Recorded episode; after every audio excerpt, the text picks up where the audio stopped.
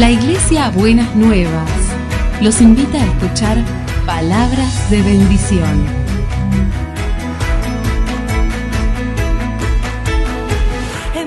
Si desean asistir a nuestras reuniones, los esperamos en Avenida de Lepiane 3925, esquina Subiría, Bajo Flores, Ciudad de Buenos Aires.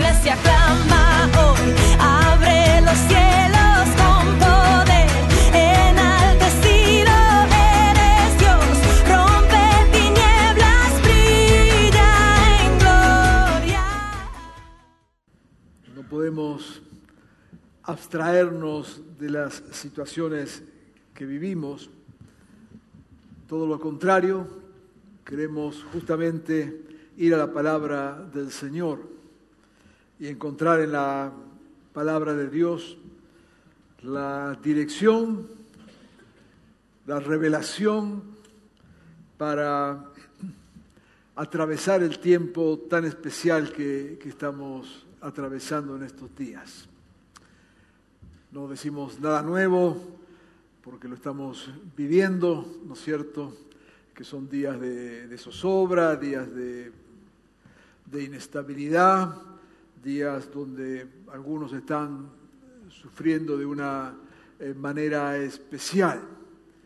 La palabra de Dios intenta en esta mañana eh, tomar esa realidad y buscar en la palabra del Señor dirección. Pero también quiero decirle que no solamente estamos apuntando en esta mañana a aquellos, digamos, los que vivimos en nuestra situación tan particular en estos días, sino también a cualquiera de nosotros que por otras razones esté pasando situaciones eh, difíciles de, de- angustia, de, de zozobra, de desánimo quizás, y entonces queremos en esta mañana acercarnos a, la palabra del Señor. Vamos a estar leyendo eh, un texto allí en 2 Corintios, el capítulo primero, y lo que haremos será muy simple, muy sencillo.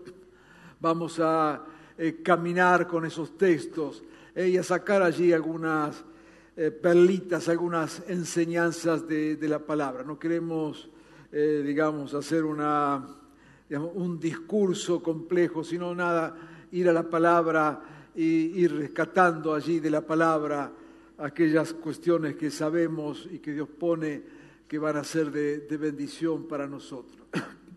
Dije que vamos a leer el primer capítulo, una parte del primer capítulo de la segunda carta que Pablo escribe a los Corintios. Y es bueno inte- entender que justamente Pablo estaba pasando por una situación bastante eh, difícil de, angustia, de desánimo.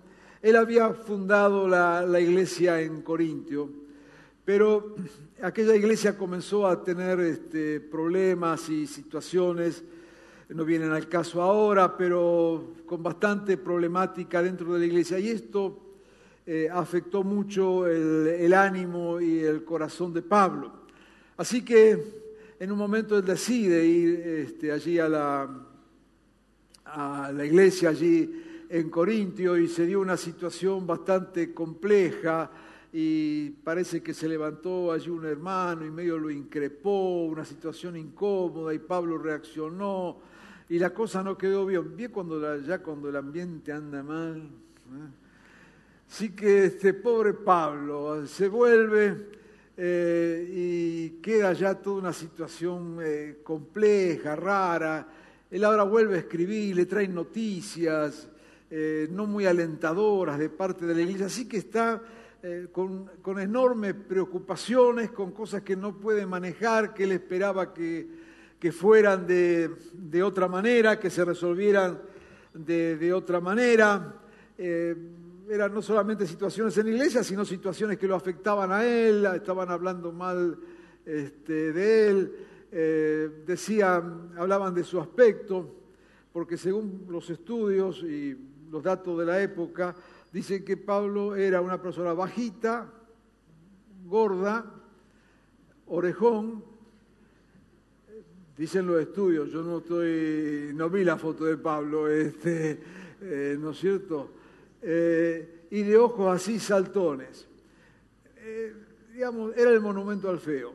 Pero eh, entonces, en serio, entonces algunos hablaban de, de- de su aspecto, otros hablaban de la manera en que predicaba, porque según estos que los criticaban, eh, no era un excelente predicador, o sea, y lo comparaban con Apolo, que era un gran predicador, un maestro de la retórica, ¿no es cierto? Pero eh, Pablo se ve que no era así, según dice Pablo se ve que escribía mejor que lo que hablaba.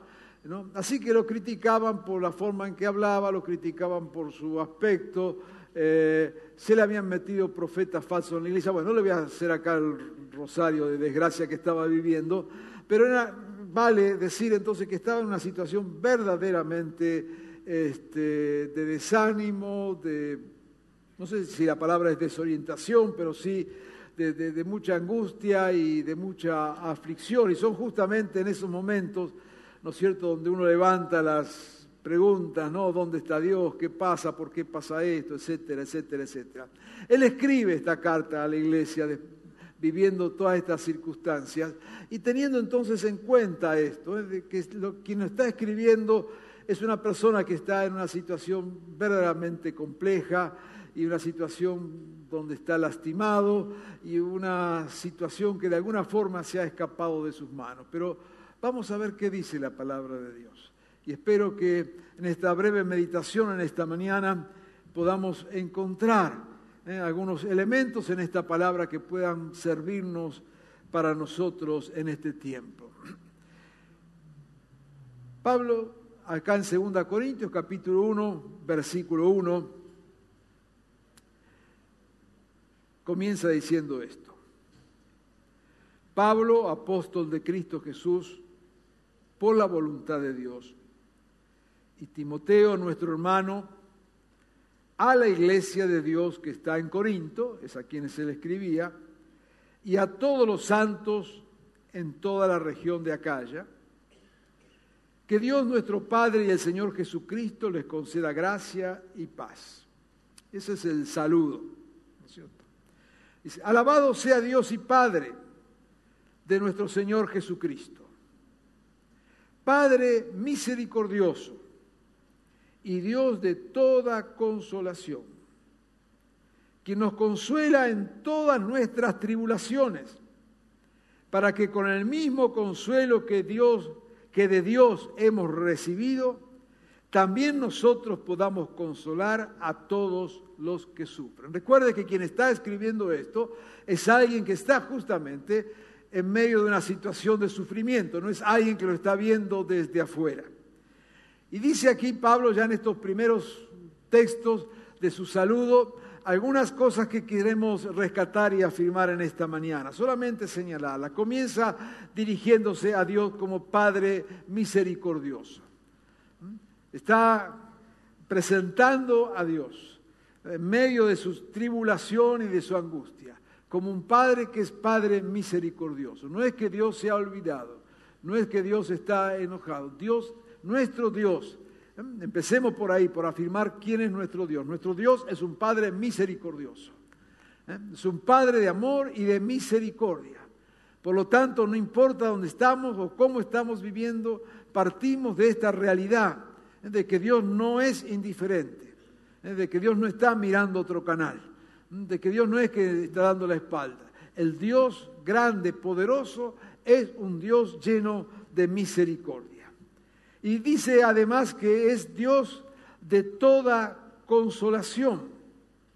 Y en varios momentos habla de esta palabra de consolar, de dar consuelo. En realidad este Dios de consolación, esta palabra de consuelo, consolación, significa el que está a nuestro lado.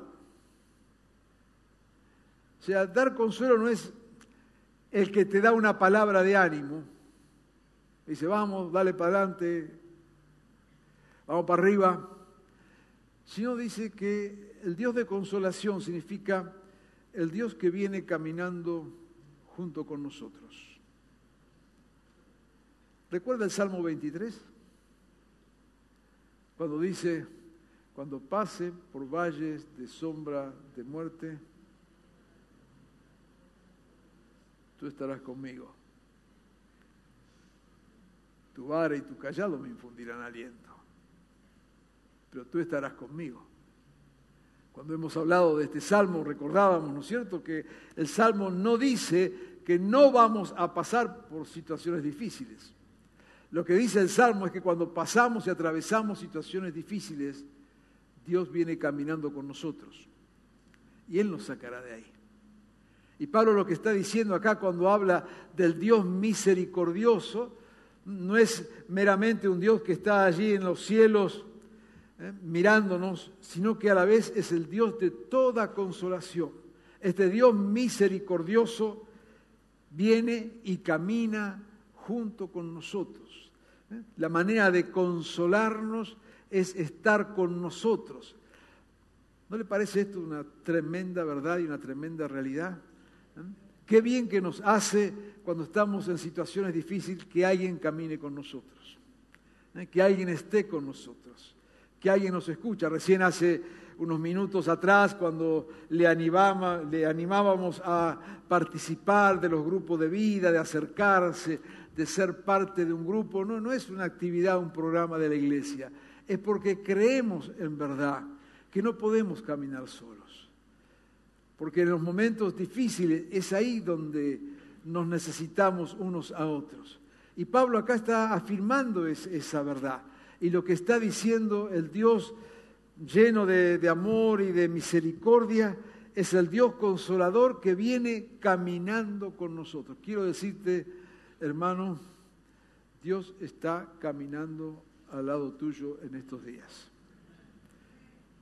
Y quiero decirle, porque es una experiencia que tenemos, eh, ¿no es cierto?, acá en Argentina, quiero decirle a nuestros hermanos venezolanos, ustedes llegaron hasta acá, Dios sigue caminando junto a ustedes. Dios viene caminando, nos trajeron la mala suerte, no importa. No importa, ya llegará el momento en que nos vamos a vengar, no importa. Es cierto, allí donde vamos, el Dios consolador es el Dios que está al lado nuestro. Cuando mañana vuelvas al campo de batalla, cuando mañana vuelvas a la realidad de la vida, Dios está ahí al lado tuyo. Y estará caminando al lado tuyo, en la empresa donde estás, en el negocio que estás haciendo o en el trabajo que perdiste. Dios está. El Dios del consuelo es el Dios que acompaña, el Dios que camina junto a nosotros. Y Pablo dice algo más se nos consuela para que consolemos a los que sufren. Nos consuela en nuestras tribulaciones, para que podamos consolar a todos los que sufren. Y sigue entonces acá con esta expresión. Dios nos consuela caminando con nosotros pero justamente para que en medio de estas circunstancias también nosotros seamos instrumentos para consolar a otros. Y esto es el poder de Dios, porque a veces uno, ¿no siento, está tan debilitado y tan frustrado y tan deprimido que no tiene fuerza para uno y dice, Dios acá todavía quiere que ayudes a otro. Pero sí, volvamos otra vez al texto y lo que está diciendo en el texto. No está hablando acá, mire, no es un mensaje exitista, primero, no es un mensaje exitista. ¿Mm? Es un mensaje realista, como siempre son los mensajes verdaderos de la Biblia. Es cierto, Dios habla de su poder, habla de su gracia, algo mencionaremos un minutito más adelante, todo eso es verdad. Pero Dios nunca nos promete una vida sin problemas ni una vida más allá de las dificultades. Lo que Dios nos dice siempre es que en los problemas y en las dificultades Él está con nosotros. Y la promesa de Dios es que no hay problema o dificultad que sea el punto final. Las dificultades abren las puertas a una nueva experiencia con Dios. Nunca terminaremos allí. Pero Dios nos acompaña.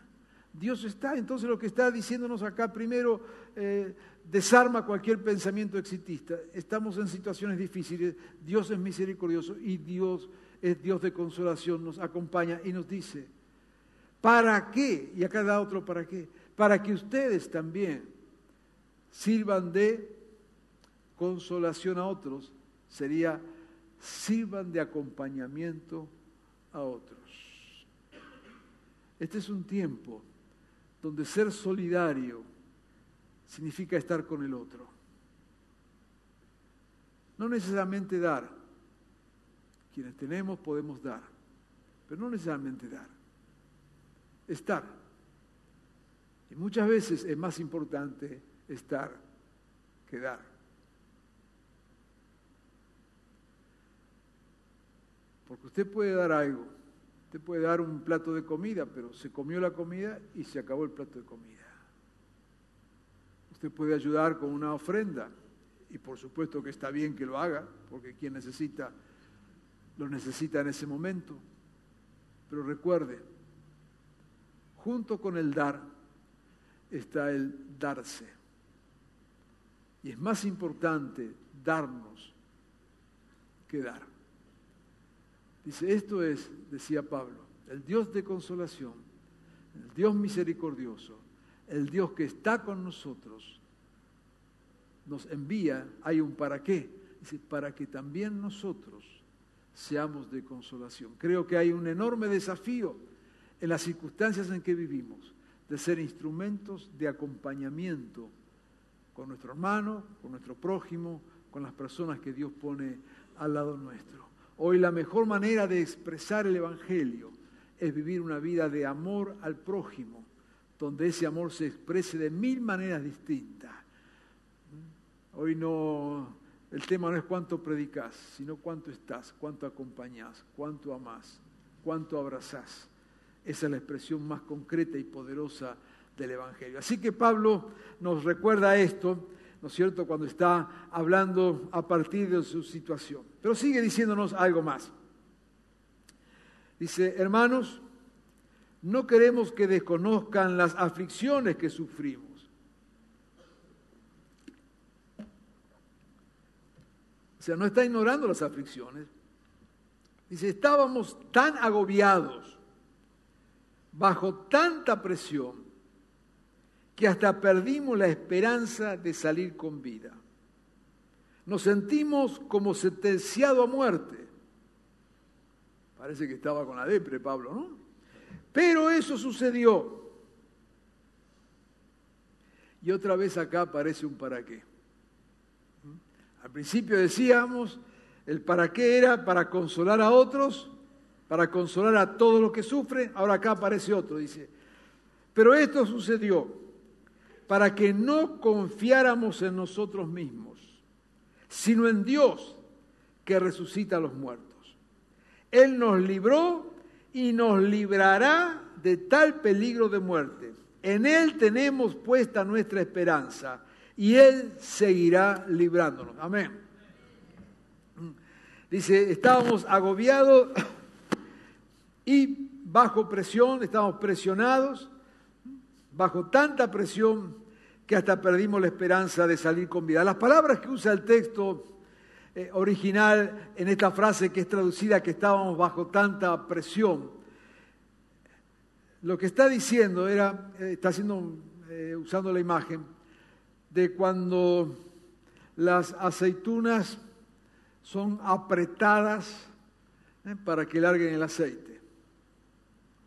O cuando el trigo es apretado hasta que larga la harina.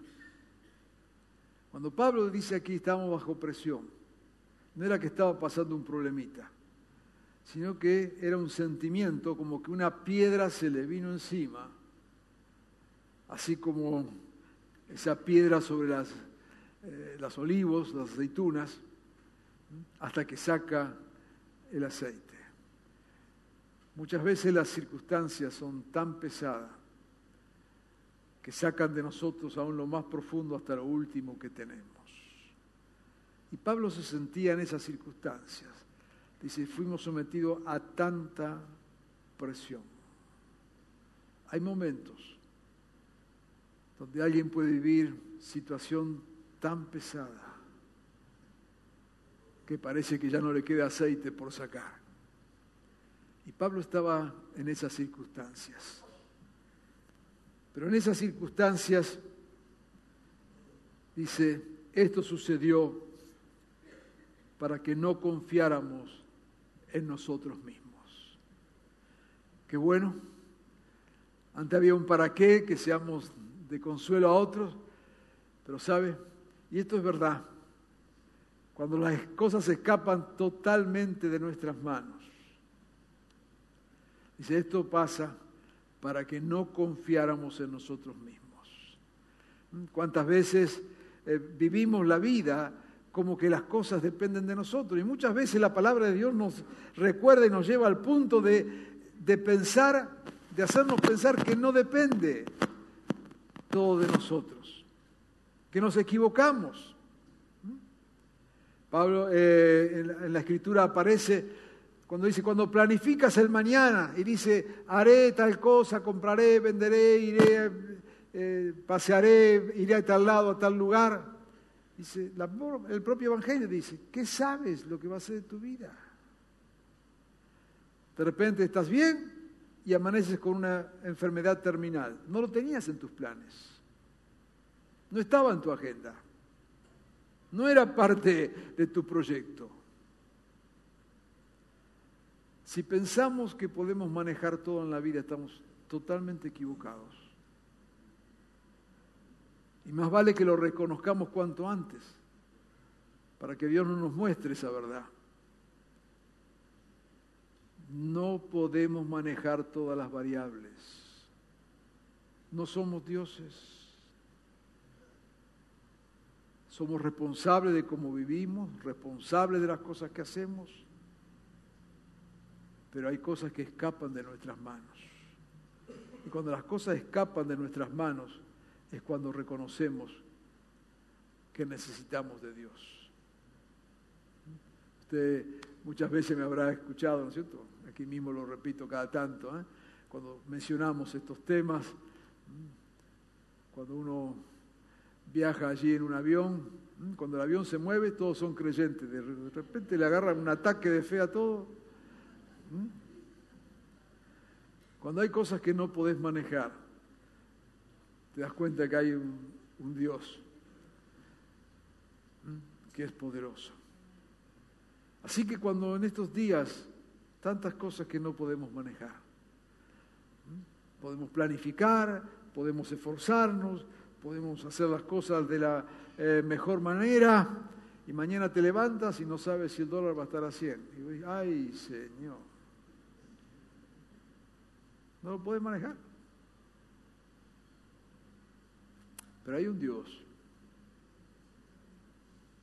de cuyas manos nada se escapa.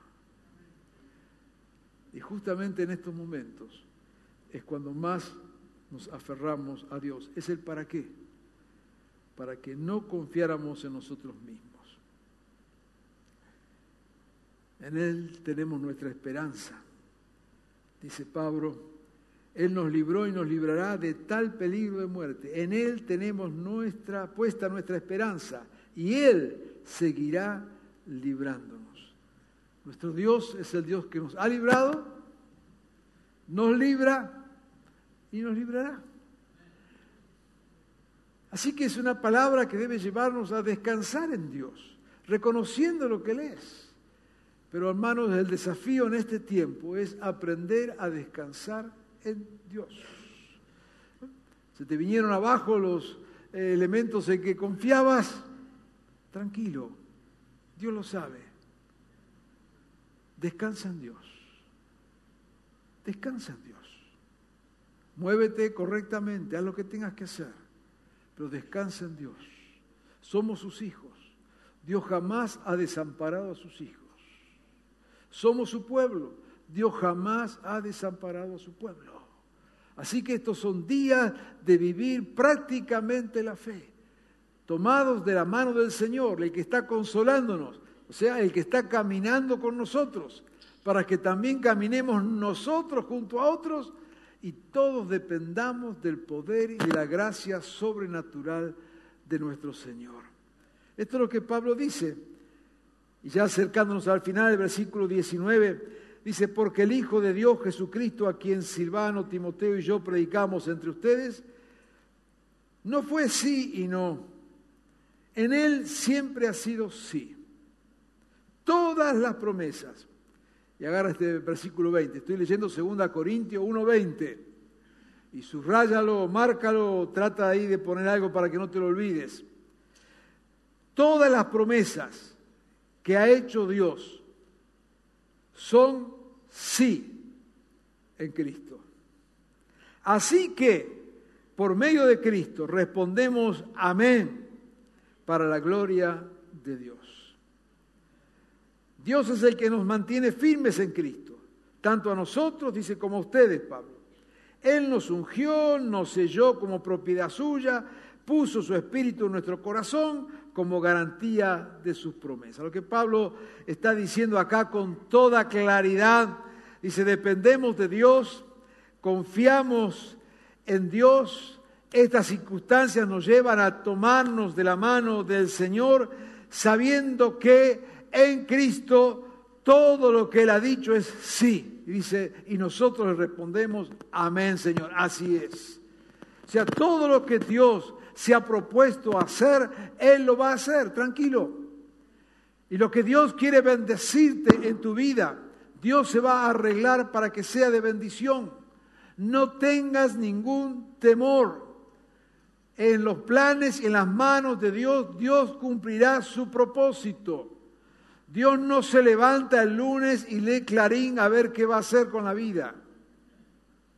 Dios tiene decidido qué hacer contigo y conmigo. Él lo ha propuesto desde la eternidad. Y hay plan de bendición de parte de Dios. Los planes de Dios no son planes de maldición. Y aunque atravesemos valles de sombra, de muerte, el que viene caminando con nosotros nos sacará de esos valles y su propósito se cumplirá.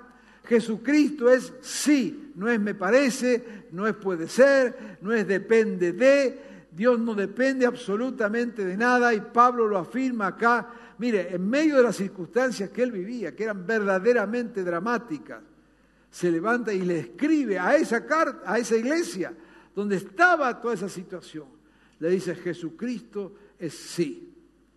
No es sí y no, dice es sí. Y lo que Él ha decidido hacer, Él lo va a hacer. Así que hermanos, ¿cómo vivir en este tiempo? Vivir en, en primer lugar confiados del Señor. En segundo lugar, saber que Dios está caminando contigo donde estés.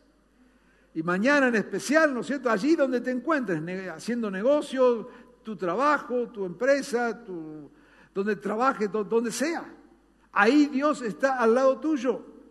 Confía en Él. Lo otro sabe, y es tiempo para vivirlo de esta manera, vive de tal manera sabiendo que Dios sigue avanzando en el cumplimiento de sus propósitos con tu vida.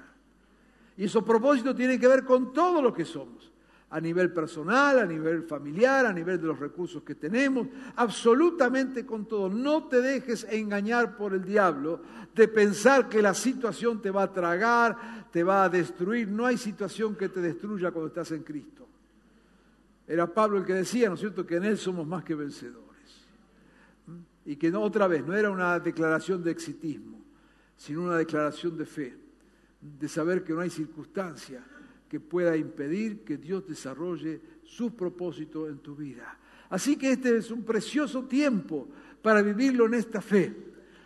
Es un precioso momento como desafío a la iglesia. La iglesia tiene que marcar aquí la diferencia.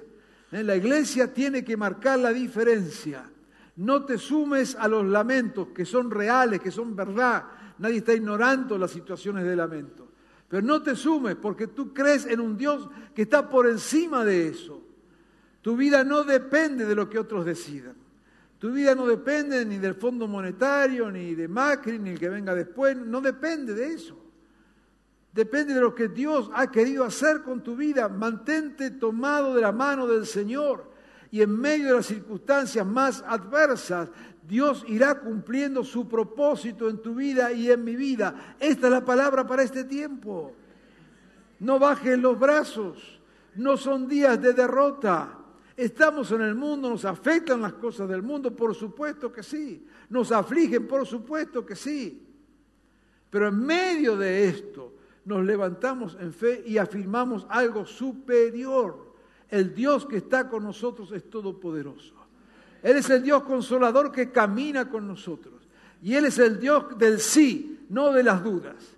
Y el sí tiene que ver con lo que Él se ha propuesto hacer, con lo que Él te ha prometido hacer, con lo que Él ha querido hacer con tu vida, con el designio que Él tiene para tu vida. Esa es la única verdad. Lo demás son cuestiones que van, que vienen, que sí, que no, que, que amén y que no amén.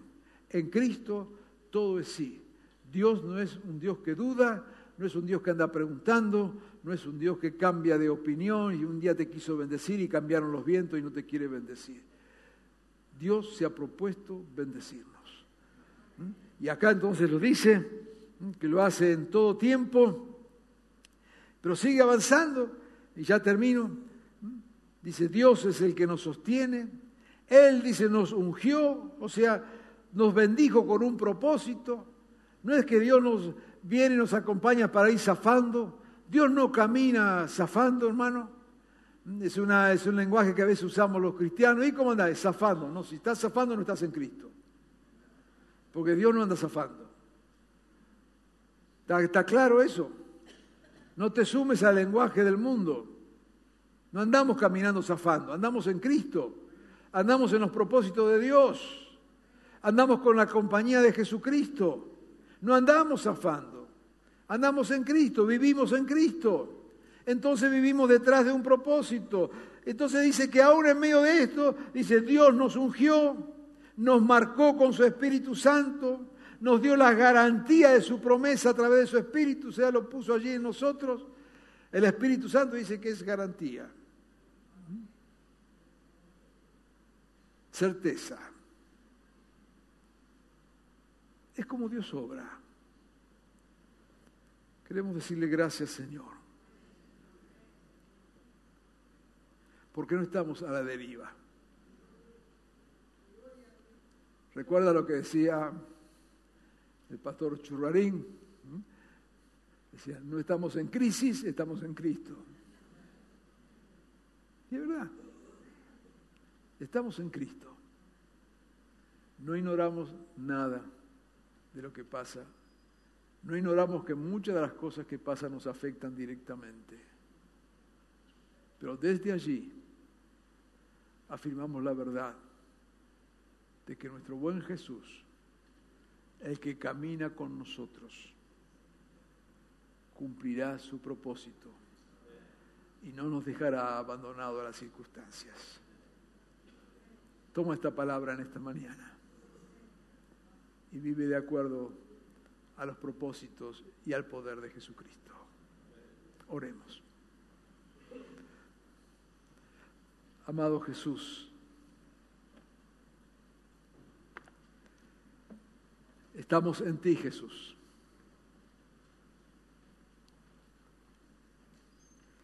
Estamos, Señor, en medio de circunstancias terriblemente adversas.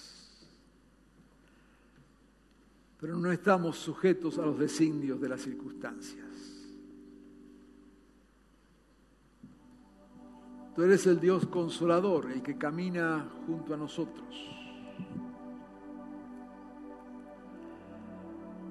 el que nos levanta cuando caemos, el que nos sostiene, el que nos abraza, el que nos acompaña, el que siempre cumple su palabra y sus promesas y sus propósitos. Señor, danos fe en esta mañana para vivir conforme a esta verdad. Yo te pido, Jesús, por aquellos que en esta mañana aquí quizás están pasando días de zozobra, de dificultades, en lo personal o en lo familiar, quizás en sus negocios, empresas, trabajos. Señor, que en esta mañana ese espíritu tuyo que está en nosotros, que es garantía de tus promesas, fortalezca nuestras vidas. Señor, por aquellos que están hoy oprimidos, angustiados, preocupados, que tu paz pueda reinar en sus corazones. Como dice tu palabra, es esa paz que va más allá de cualquier entendimiento. Porque es una paz que no proviene de nuestras circunstancias, sino la que proviene de tu gracia y de tu poder. Señor, que en esta mañana cada uno que está angustiado, afligido, entristecido, pueda salir de este lugar con la paz que solamente vos das, Señor. Y permite, buen Jesús, que tal como dijo Pablo en esta carta, podamos ser también de consuelo, de compañía, de acompañamiento a otros. Señor, cada día estamos rodeados de decenas de personas con las cuales tenemos relaciones, vecinos, compañeros de trabajo, amigos. Que seamos, Señor, instrumento de consuelo, de acompañamiento, afirmando lo que tu poder es capaz de hacer. Señor, llénanos de fe. Fortalécelos, Señor. Y danos la plena convicción de que tú cumplirás tus propósitos en nosotros, como siempre lo has hecho. Porque tal como decía Pablo, nos has ayudado, nos ayudas y nos ayudarás, Señor. Descansamos en ti, Jesús. En tu nombre. Amén. En ti confiaré, tu promesa sigue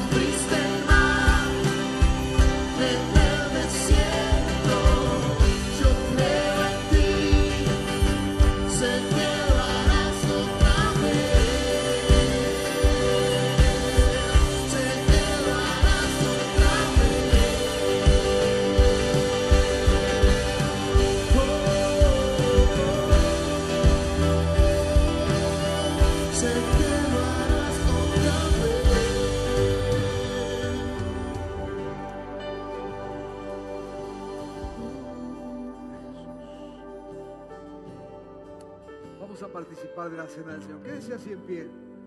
Un segundito. Vamos a participar de la cena del Señor. Pido, hermanos, que nos ayuden siempre si pasan, por favor.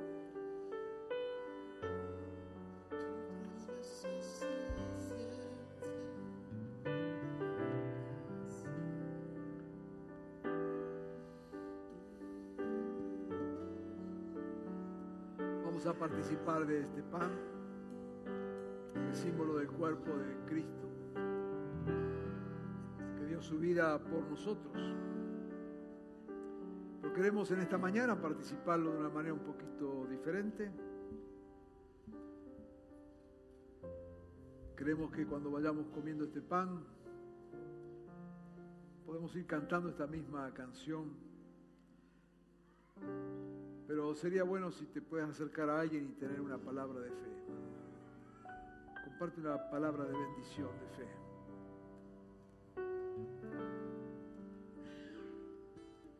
De ánimo. Una palabra, no tienes que hacer un discurso, no te pongas a conversar, no es este el momento para andar conversando. Sería bueno que pudieras compartir el pan con alguien y decirle que Dios te fortalezca. Amado, Dios te está acompañando. Que Dios te consuele. Una frase, una palabra. Pero que sea un momento profético en esta mañana. Pueblo compartimos la fe y la bendición del Señor. Dice que el Señor tomó un pan y dio gracias y oremos. Padre bueno, en esta mañana al proclamar, al afirmar que tú estás con nosotros. Señor, participamos de este pan con fe, con esperanza, Señor, sabiendo de tu gracia y de tu poder. Compartimos este pan, Señor, con esa fe de tu bendición. Señor, somos pueblo y somos cuerpo nos animamos unos a otros, proclamando que tú vives y tienes poder. Te bendecimos, Señor, en tu nombre. Así que mientras lo recibe el pan, lo puede ir compartiendo. Eh, le animo a que lo parta, cada pedacito parta, lo pueda compartirlo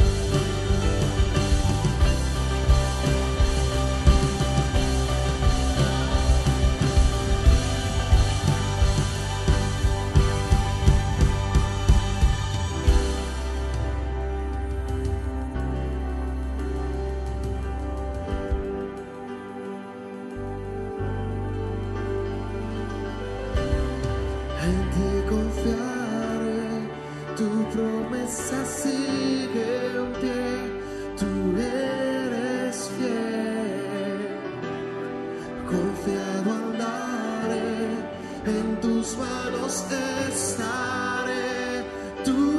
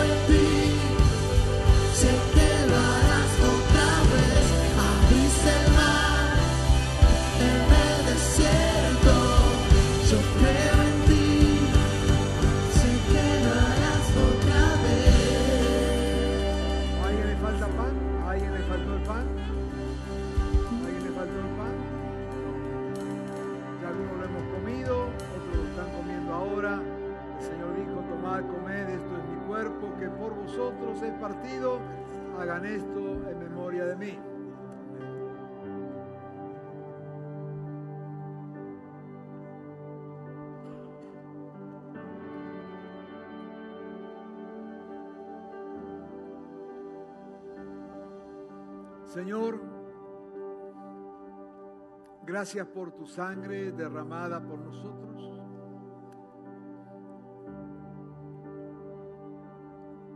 Participamos, Señor, de esta copa con gratitud, reconociendo el poder de tu sacrificio.